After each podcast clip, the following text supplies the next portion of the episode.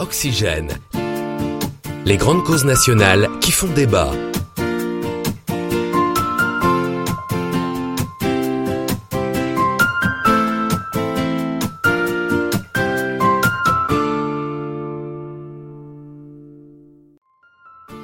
Oxygène. Les grandes causes nationales qui font débat.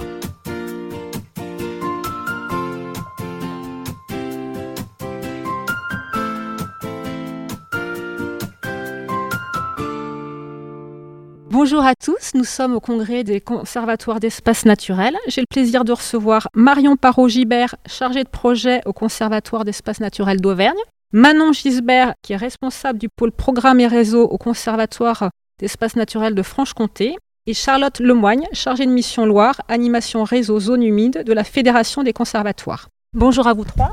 Bonjour. Nous allons parler toutes les quatre de la question des zones humides. Alors déjà, pour nos auditeurs, qu'est-ce qu'une zone humide? Bonjour. Qu'est-ce qu'une zone humide? Une zone humide, en fait, c'est un milieu qui va garder l'eau plus longtemps possible dans les sols. Plutôt que de se poser la question qu'est-ce qu'une zone humide, je préférerais déjà prendre l'axe de à quoi elle nous sert et pourquoi c'est intéressant pour nous. En ce moment, on se pose beaucoup de questions sur la quantité d'eau et la qualité d'eau. C'est des questions que les collectivités les élus se posent beaucoup. Et les solutions qu'on cherche peuvent être technologiques en essayant de chercher les fuites, par exemple sur des captages d'eau, ou des choses comme ça. Et en fait, il y a aussi ce qu'on appelle les solutions fondées sur la nature. C'est l'axe en tout cas que développent les conservatoires d'espaces naturels. Et l'idée, c'est de travailler sur les milieux qui retiennent l'eau le plus possible dans les sols pour pouvoir les garder et les avoir après dans nos rivières et dans nos captages d'eau. Et en fait, c'est ça, une zone humide. C'est un milieu en fait qui va stocker l'eau longtemps, qui va l'épurer. Et pour cela, en fait, il y a un type de sol particulier et une végétation particulière. Et c'est ça qui permet de définir une zone humide en fait c'est euh, un sol et une végétation qui est propre. Donc si j'ai bien compris, Marion, vous parlez de solutions fondées sur la nature qui finalement répondent à des problèmes très actuels concernant euh, la remontée des nappes phréatiques et la question de la qualité de l'eau par rapport aux périodes de sécheresse qu'on vient de connaître. En fait, une zone humide, son intérêt, c'est celui-ci par rapport aux questions du réchauffement climatique qu'on connaît aujourd'hui. En tout cas, c'est un axe qui, pour l'instant, correspond aux problématiques actuelles. Après, elles ont d'autres fonctions aussi, d'autres services qu'elles nous rendent comme euh, la biodiversité, épurer, euh, épurer l'eau. C'est assez global. Une autre question, c'est quel est aujourd'hui l'état des zones humides en France? Alors, ben, on, sait, euh, en tout cas, c'est un chiffre qu'on utilise souvent. on considère en fait que deux tiers des zones humides ont disparu. Alors, la plupart du temps, soit donc elles ont été urbanisées, c'est une des plus mm, grosses parties. On, on connaît tous les grandes zones d'activité commerciale qui ont été construites dans des plaines souvent humide et d'ailleurs aussi sur des bonnes terres agricoles. Mais euh, il y a une autre partie aussi euh, qui est issue, enfin, dont la destruction est issue en fait de, l'intensification des pratiques agricoles, notamment dans la deuxième moitié du XXe siècle où on a cherché à gagner, à mécaniser, à gagner des surfaces agricoles. Donc on a drainé ces zones humides, on les a asséchées. Et euh, donc voilà, c'est les deux grands facteurs de destruction de zones humides. et aujourd'hui, ben, ces destructions, alors malgré la protection de ces milieux, ces destructions se poursuivent et puis surtout, on a aussi ben, les impacts de ces dégradations qui se poursuivent. Donc nous, on va essayer souvent ben, de revenir un peu en arrière, de restaurer le fonctionnement de ces milieux euh, pour justement les rendre dans un meilleur état et qu'elles fonctionnent mieux. Alors comment vous vous y prenez euh, chacune à votre échelle pour restaurer ces milieux? Comment ça fonctionne au niveau d'un conservatoire d'espace naturel? Vous faites de la préemption de, de terrain, vous accompagnez des collectivités, les deux mon capitaine Comment vous fonctionnez? Est-ce que vous pouvez euh, donner des exemples concrets Alors les conservatoires, euh, donc euh, on travaille aussi sur leur préservation. Hein, ça c'est autre chose, donc on abordera sûrement un peu plus tard. Mais concernant donc ces actions de, restauration, ce qu'on va faire, c'est ben, on va travailler avec soit les propriétaires, on va essayer d'avoir ce qu'on appelle de la maîtrise foncière ou d'usage. Donc on nous délègue en gros le droit de travailler sur ces milieux, voire qu'on les achète. Et ensuite, on va faire des études, notamment du fonctionnement hydraulique de ces milieux pour essayer de, comprendre leur dysfonctionnement et d'essayer de restaurer le fonctionnement. Donc ça peut passer par euh, notamment bah, boucher les fameux drains dont on parlait tout à l'heure, euh, des fossés de drainage, redonner des méandres à des cours d'eau pour essayer que justement bah, l'eau ralentisse dans ces milieux. C'est ça l'objectif, que l'eau ralentisse et du coup soit mieux stockée dans les sols, comme on le disait tout à l'heure. Quand vous parlez de retravailler sur des méandres, c'est-à-dire que vous reprenez les cours d'eau qui étaient anciennement tracés, c'est ça, ça l'idée de, recréer des, cours d'eau déjà existants. On ne fait pas du nouveau, on reprend ce qui existait déjà et on, le rend libre voire on laisse la nature retrouver toute seule un fonctionnement quand on a ce qu'on appelle rectifier les cours d'eau, donc on les a rendus tout droits. L'eau file vers l'aval, donc ça entraîne euh, en période de crue ben, des, inondations en aval et euh, aussi des assecs beaucoup plus rapides en période de sécheresse. Donc on va nous chercher plutôt à ralentir l'eau pour qu'elle soit mieux absorbée par les sols, qu'elle puisse s'infiltrer, donc recharger les nappes et aussi du coup eh ben, avoir du coup, ces fameuses zones humides avec aussi une biodiversité qui s'exprime. Donc finalement, dans, les autres intérêts d'une zone humide, c'est de ralentir les crues et les risques d'inondation. Ça, contribue aussi à, limiter ou du moins ralentir les inondations? Euh, Oui, en effet, euh, les, zones humides, comme l'a très bien dit euh, Marion, elles ont cette capacité en fait de stocker l'eau en période de haute eaux, voire de, de crue. Donc en fait, on a souvent l'image, on reprend souvent l'image de l'éponge en fait. Et une fois en fait, du coup, effectivement, ces zones humides vont capter cette eau, la stocker vont permettre en fait d'avoir des impacts moindres en aval, du coup, sur euh, les habitations, les populations, puisque cette, euh, cette eau va être, captée par ces milieux humides. Et par contre, après, en période d'étiage, donc c'est-à-dire en basse eau ou en période un peu plus de, de, sécheresse, en fait, les zones humides vont être en capacité de rendre en fait cette eau au milieu, aux cours d'eau et, euh, et aux rivières. Très bien. Et du coup, est-ce que vous travaillez avec des collectivités, puisqu'elles ont tout intérêt à travailler avec vous sur ces questions-là pour pouvoir euh, préserver ben, les, infrastructures pour éviter des inondations, pour avoir moins de soucis de sécheresse en période d'étiage, comme vous le disiez tout à l'heure. Qui veut répondre? Est-ce que vous pouvez me donner chacune euh, une illustration de, travail avec une collectivité, si c'est si le cas? Le travail peut être euh, sur plein d'axes différents. Nous, notre objectif, c'est que en fait, ces zones humides-là, elles soient dans un bon état pour nous rendre les services. Et c'est vrai là où on fait vraiment le lien entre les actions qu'on peut mener, que ce soit de préservation ou de restauration, et l'objectif, c'est pour qu'elles nous rendent les services et qu'elles soient en bonne santé, comme un corps humain en fait. Un poumon qui, euh, a un problème, il joue pas sa, fonction. Donc nous, c'est vraiment dans cet objectif-là qu'on va mettre en place des actions qui peuvent être assez diverses, qui peuvent être, ben, par exemple, ce dont l'objectif un petit peu de cet atelier, qui est vraiment sur euh, la question de l'intégration des zones humides dans les documents d'urbanisme. Il y a aussi le volet que fait plus Charlotte, qui va être plus de, de l'animation de réseau. On peut faire aussi de la restauration. Donc c'est vrai qu'il y a plein d'axes et ça dépend vraiment du partenaire avec qui on travaille. Alors par exemple sur les plans d'urbanisme, quel type de travaux vous avez pu mener avec des, collectivités? Ça dépend en fait euh, toujours de là où en sont les collectivités. En tout cas pour ce qui est de l'Auvergne, au conservatoire, on est vraiment en train de, de démarrer ce travail-là puisqu'on travaille à intégrer les zones humides dans les documents d'urbanisme à différentes échelles, que ça soit au moment de l'état initial et au moment euh, de, du règlement en fait. Parce qu'il y a une réglementation générale en fait sur les zones humides, qu'elles soient inventoriées ou non. Et après, le document d'urbanisme peut permettre justement d'aller au-delà aussi de la réglementation générale. Et le document d'urbanisme est aussi un moment en fait pour la collectivité où on discute en fait des enjeux du territoire. Et ce qui est intéressant, en tout cas pour nous, c'est de pouvoir intégrer justement les dimensions environnementales dans ces politiques publiques et de partager un regard commun en fait sur le territoire. Alors, vous faites euh, un diagnostic avec les collectivités. Est-ce qu'après vous intervenez sur les documents d'urbanisme? Vous êtes euh, fonction conseil? Comment vous intervenez par rapport à, cette intégration dans les documents d'urbanisme en, tant que scène à différents niveaux. Dans le cas d'une animation territoriale régionale, en fait, on euh, centralise l'ensemble des données zone humide disponibles sur le territoire et on transmet en fait ces informations-là aux collectivités ou aux DDT qui font apporter à connaissance auprès des collectivités. Après, on n'est pas forcément associé dès le début et en tout cas en Auvergne, ce qu'on a plutôt fait, c'est participer aux enquêtes publiques pour essayer de récupérer en fait, on n'a pas été sollicité en fait à l'amont et on essaye de pouvoir euh, continuer le travail en fait avec les collectivités en participant aux, enquêtes publiques. Et il y a des fois en fait, on a été surpris que finalement c'était assez bien euh, perçu. On avait un petit peu peur de, de passer pour les empêcheurs de tourner en rond. Et finalement, pas du tout. Et ça a abouti, par exemple, à une collectivité qui nous a sollicité en nous disant bah, Super, vous avez raison, on n'avait pas vu qu'on pouvait détruire des zones humides. Et on va porter une étude où on va aller euh, inventorier toutes les zones humides sur les zonages qu'on a mis en U ou AU, c'est-à-dire euh, urbanisé ou à urbaniser.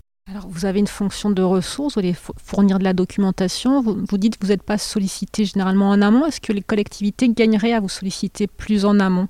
Bah, tout à fait, c'est l'objectif de démarrer. En fait, pour nous, c'est vraiment l'idée de démarrer un dialogue et d'être reconnu aussi dans, ce travail-là pour qu'ils puissent nous solliciter. Après, euh, on avait animé un atelier auprès des collectivités qui faisaient une démarche euh, de PLU, où en fait, je leur avais fait un, travailler sur une commune fictive qui avait les mêmes problématiques qu'eux. Et en fait, ils devaient euh, m'aider à trouver des solutions sur leurs problématiques d'inondation, sur leurs problématiques de captage d'eau, euh, et, du coup, c'était eux qui devaient m'aider, quoi. Très bien, donc une, vraie fonction d'expertise partagée en faisant un changement de, rôle, un jeu de rôle. C'est très intéressant.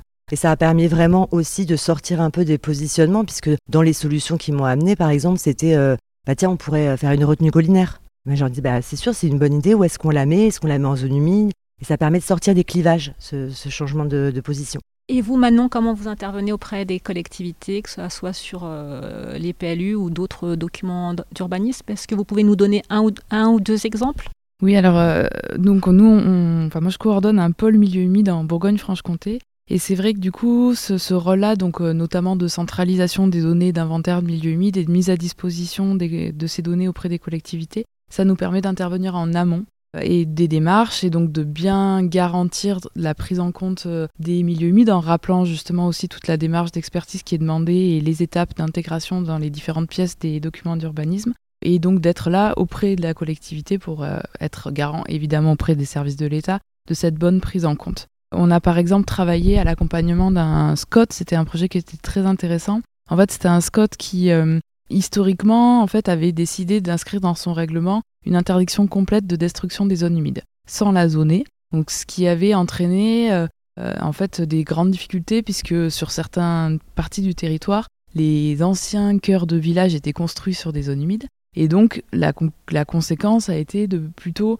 faire de l'étalement urbain et d'aller construire en dehors des cœurs de village au lieu de boucher les dents creuses parce que ces dents creuses étaient en zone humide. Est-ce que vous pouvez expliquer par contre ce qu'est ce une dent creuse, s'il vous plaît? Eh ben, C'est des parcelles qui sont non construites en plein cœur de village. Donc les lois qui visent à, la lutte contre l'artificialisation des sols poussent en fait à aller d'abord remplir ces parcelles qui sont non construites plutôt qu'à aller s'étendre en dehors des villes et donc grignoter encore plus de territoire. Et donc ces zones humides qui sont en cœur de village, elles sont euh, souvent euh, non fonctionnelles en fait, elles sont enclavées dans des zones urbanisées donc notre travail a été aussi ben, d'essayer d'avoir d'aider à avoir une application peut-être adaptée un peu plus souple de, la prise en compte des zones humides. Et donc notamment on a travaillé à, prioriser les milieux humides du territoire pour essayer que sur le territoire on fasse justement ressortir ben, les zones humides qui remplissaient des fonctions très importantes euh, et qui joué le plus un rôle notamment sur les crues, sur l'épuration de l'eau, tous les services dont on a parlé tout à l'heure et que c'est celles qui étaient vraiment très importantes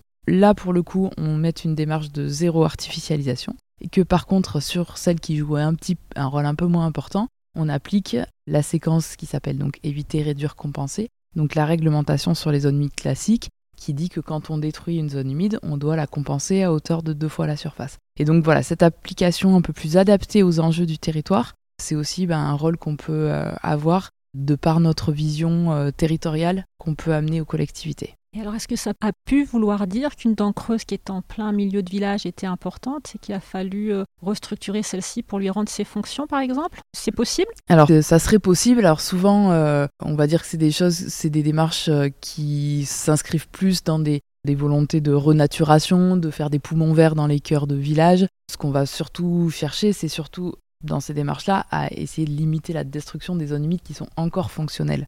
C'est quand même l'objectif des documents d'urbanisme c'est de concentrer l'urbanisation dans les zones où ça aura le moins d'impact. Donc c'est ça qu'on va aider à faire. Plus que de retravailler sur euh, la restauration de la fonctionnalité, ça peut être des projets qui sont connexes, mais c'est pas forcément la vocation du document d'urbanisme de travailler sur, euh, sur cet axe-là. Et vous, Charlotte, comment vous intervenez auprès des collectivités? Alors moi, pour ma part, euh, j'anime un réseau d'acteurs zone humide à l'échelle du, à l'échelle du bassin de la Loire. Et moi, ma mission, en fait, ça va être d'animer, de développer et de maintenir, en fait, une dynamique à l'échelle du bassin avec euh, tous les acteurs du bassin de la Loire qui travaillent, en fait, en faveur des milieux humides. Et du coup, dans ce réseau d'acteurs, donc, il y a des conservatoires, mais il y a aussi des personnes des parcs, il y a des collectivités, on a des services de l'État, on a des établissements publics. Donc c'est un réseau qui est très diversifié mais qui est très complémentaire. Et du coup, moi, mon rôle, ça va être de, via cette animation, répondre aux attentes et aux besoins de ces acteurs. Et depuis deux ans, c'est vrai qu'on a un axe de travail qui s'est déployé, qui vise en fait à sensibiliser les élus à une meilleure prise en compte et à les sensibiliser en fait à ces, à ces milieux humides là. Et c'est ainsi en fait qu'on a, grâce en fait à des, acteurs du réseau, parce qu'on travaille en petit groupe de travail, on a proposé euh, une journée technique sur euh, la thématique de la prise en compte des milieux humides dans les documents d'urbanisme, donc qui a eu lieu en novembre 2022. Donc toutes les présentations et toutes les interventions sont accessibles. Donc à la fois pour pouvoir sensibiliser au-delà de cette journée-là, mais aussi pour que ça serve et que ça puisse être des outils que euh, les acteurs du territoire puissent bah, s'approprier, reprendre, relayer, diffuser auprès de leurs élus. Et euh, on a aussi, euh, le, réseau a produit, le réseau d'acteurs a produit euh, deux outils. Une plaquette qui s'intitule Les milieux humides, un atout pour mon territoire, qui va reprendre en fait sous la forme de sept items les sept grands intérêts de pourquoi préserver ces milieux humides et qui sont vraiment à destination des élus et des décideurs, dans lesquels on va reprendre en fait en quoi les milieux humides faut les préserver par rapport au changement climatique, par rapport à la qualité de l'eau, par rapport à la quantité d'eau, par rapport à l'attractivité de vos territoires aussi, par rapport à la biodiversité. Et on a aussi une autre plaquette qui est un petit peu plus technique et qui là porte vraiment sur comment préserver les milieux humides dans les euh, documents d'urbanisme et dans l'aménagement de mon territoire. Et euh, voilà, c'est des outils qui sont pour les acteurs de ce réseau-là, mais à destination des élus. Donc euh, n'hésitez pas à vous en emparer, vous les approprier, les relayer, les diffuser. Voilà, moi je vais vraiment travailler comme ça. En fait, je vais travailler pour les acteurs de mon réseau et qui travaillent aussi avec des collectivités. Alors pour nos auditeurs, il y aura des liens sous l'émission pour rediriger vers euh, ces outils et ces, rapports, voire on pourra aussi euh, les, les attacher sous, sous l'émission en pièce jointe. J'ai deux questions parce que je, sens un fort pouvoir d'expertise et d'accompagnement des collectivités. Alors une question euh, qu'on va pouvoir se poser en tant que responsable financier d'une collectivité qui ne connaîtrait pas le conservatoire d'espace naturel de son, de son coin, Comment c'est financé? Il y, a, une contribution demandée aux collectivités pour votre expertise? Comment ça se passe? Alors pour notre part, donc le, pôle milieu humide Bourgogne-Franche-Comté, on est financé euh, donc notamment par les trois agences de l'eau, euh, les services de l'État et de la région. Et on, du coup, il n'y a pas besoin que les collectivités nous, financent directement. Euh, on est alors pas pas s'il faut réaliser par exemple une étude de terrain, là ça sera un petit peu différent. Mais pour apporter du conseil, de l'explication aider à cette prise en compte et le type de projet que j'expliquais tout à l'heure en accompagnement du SCOT, ça c'est financé déjà dans le cadre de ce qu'on met à disposition euh, des collectivités notamment. Donc on est vraiment une cellule d'appui et voilà, les partenaires publics euh, nous accompagnent dans ce sens-là, voire nous ont même euh, missionné pour faire ce travail-là. Après, pour ce qui est en tout cas de la partie auvergnate, tout ce qui est animation, un petit peu comme, comme Manon, c'est financé par l'Agence de l'eau Loire-Bretagne, l'Adréal et la région. Après, quand c'est plus local, on peut avoir d'autres partenaires comme des collectivités dans le cadre de la compétence GEMAPI. En fait, euh, on travaille beaucoup au sein des contrats territoriaux, donc qui sont vraiment des outils de l'agence de l'eau pour euh, débloquer des moyens financiers et être à la disposition des collectivités. Et la compétence milieu aquatique, zone humide est transférée euh, au conservatoire. C'est un accompagnement qui est gratuit. Et dans le cadre de ces contrats territoriaux, on a aussi la possibilité d'aller plus loin et de manière plus précise sur la réalisation de travaux de restauration qui est pour les collectivités aussi euh, pris en charge à 100% par, euh, donc ça, ça va être le travail que nous, on va faire, de monter le projet euh, financier de manière à ce qu'il n'y ait pas de reste à charge aux collectivités. Très bien, donc en fait, pour nos auditeurs, S'ils disposent d'un conservatoire sur leur site, le mieux c'est de se rapprocher du conservatoire pour voir qu'est-ce qu'il est possible de mettre en œuvre avec vous, dans quel cadre, dans quel partenariat, parce que j'entends que les partenariats peuvent être différents en fonction des, territoires. Oui, c'est tout à fait ça. Et chaque, euh, nous, on vous donne les exemples de nos conservatoires. Il y a quand même euh, une démarche qui tend à homogénéiser cette démarche au sein des conservatoires, mais chaque conservatoire ne structure ses projets différemment. Je ne sais pas, moi, si tous les conservatoires ont ces appuis euh, territoriaux, zone humide auprès des collectivités. Donc le mieux, c'est d'appeler son conservatoire si on en a un. Et alors, j'en viens à, ma deuxième question. Donc, si on n'a pas de conservatoire, on peut s'appuyer sur les documents produits notamment par euh, euh, Charlotte et euh, ses services. Et qu'est-ce qu'on peut faire d'autre? Quel conseil vous donneriez à une collectivité qui ne bénéficie pas d'un conservatoire sur son territoire ou dont le conservatoire n'a pas ce type de mission dans, son champ d'action du fait des, des enjeux? Quel conseil vous pourriez donner? Déjà, il faut, on va les rassurer, c'est qu'il y a quand même des conservatoires presque dans toutes les régions de France. Donc vous avez quand même de grandes chances de trouver un interlocuteur des conservatoires pas très loin de chez vous. Surtout qu'il y a pas mal d'antennes, même si voilà, il y a souvent un siège régional, il y a aussi des antennes dans les, dans les départements. Après, euh, le réseau des conservatoires peut, même si vous n'avez pas un conservatoire proche, vous pouvez quand même contacter un conservatoire. Le conservatoire, comme il travaille avec de très nombreux partenaires, ça peut être aussi votre porte d'entrée pour trouver au niveau de, de votre territoire en fait le ou la bonne interlocutrice en fait qui pourra euh, bah, vous euh, répondre à vos questions, apporter une, piste, une, solution. Et après, au niveau euh, de la Fédé des conservatoires, et puis même d'autres de, d'autres conservatoires qui animent des, carrément des réseaux d'acteurs, en fait, ces réseaux d'acteurs-là, voilà, ils fourmillent de partenaires et voilà, on pourra toujours trouver quelqu'un qui pourra répondre à, vos questions. Oui, Marion, est-ce que vous souhaitez compléter les propos de Charlotte sur ce qu'on peut donner comme conseil aux collectivités? Bah, juste pour compléter, c'est vrai que nous, donc, on est relais effectivement vers ces nombreux acteurs et notamment bah, que sont les collectivités et comme on l'a dit, qui détiennent la compétence GEMAPI. Donc on peut citer donc les EPAGE ou EPTB euh, qui se sont montés euh, euh, encore plus récemment et qui portent la, compétence zone humide, qui animent aussi donc les schémas d'aménagement et gestion des eaux, les SAGE, qui sont des outils aussi réglementaires pour protéger les zones humides, les parcs naturels régionaux, des communautés de communes qui portent l'animation de sites Natura 2000, toutes ces structures qui en fait ont aussi, de même que les conservatoires, des experts au sein de leurs équipes pour travailler sur, sur ces questions-là. Très bien, mais écoutez, je vous remercie euh, toutes les trois et je vous souhaite une bonne suite de congrès. Merci, Merci, Au, revoir. Oxygène. Les grandes causes nationales qui font débat.